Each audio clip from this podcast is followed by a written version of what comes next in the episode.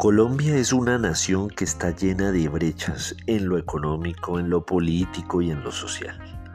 Allí el entorno digital resulta transversal a todas estas dimensiones. Si nuestro país sigue abriendo las brechas entre las ciudades y los territorios rurales, pues las condiciones de inequidad no solo van a persistir, sino que van a acentuar y a terminar legitimando la pobreza como parte del paisaje. Esto es Comunicación, el podcast con Víctor Solano. Y esta semana hablaremos de cerrar la brecha.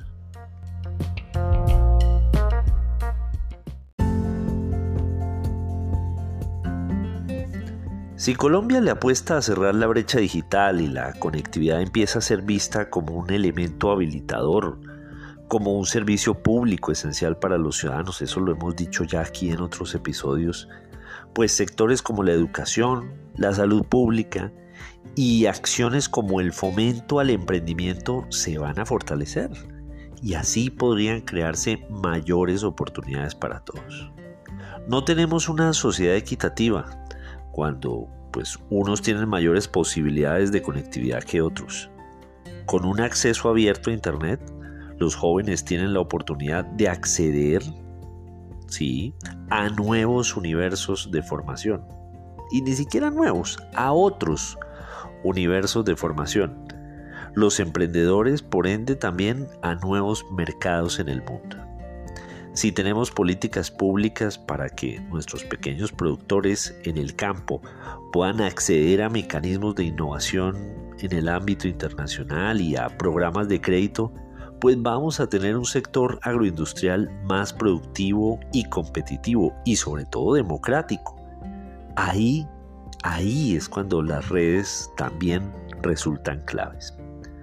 Según esta organización GSMA, eh, que es la que tiene que ver precisamente con la conectividad móvil en el mundo, con estos protocolos, Colombia alcanzó 30 millones de conexiones móviles 4G a finales de 2021.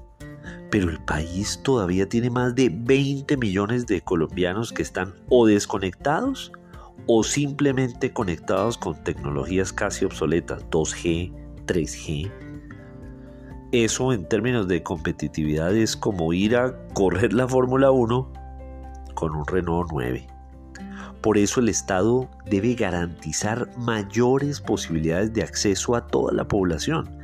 Y eso implica no ver la asignación del espectro, como hemos visto antes, como la caja para cuadrar el déficit fiscal que se desbarata en otros campos.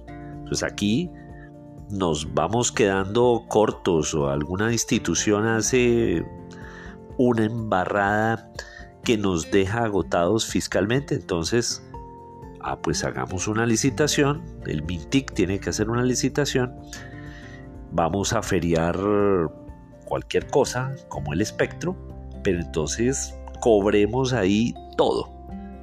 Error.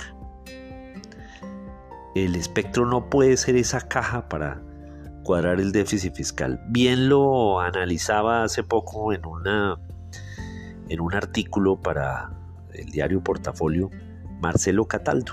Él es el presidente de Tigo, a quien tengo el gusto de conocer y un paraguayo que a mi modo de ver es muy inteligente. Y señalaba que una reducción del 1% en los pagos de espectro es decir, si solo se disminuye un 1% en lo que le toca pagar a un operador, esa disminución está asociada con un incremento del 0,45% de cobertura 4G eh, en, en países que están en desarrollo. En otras palabras, si tienen que pagar menos, pueden generar una mayor cobertura. Disminuir la contraprestación económica por permisos para el uso del espectro radioeléctrico permitiría llevar entonces la tecnología 4G a todos los colombianos. Y ahí por lo menos nivelaríamos la cancha. Colombia es hoy en día uno de los países donde más se le cobra a los operadores en el mundo por estas licencias. Y si bien, claro, la plata se ve en el corto plazo, pues como país vamos perdiendo competitividad. También esa también en el inmediato futuro frente a otros países.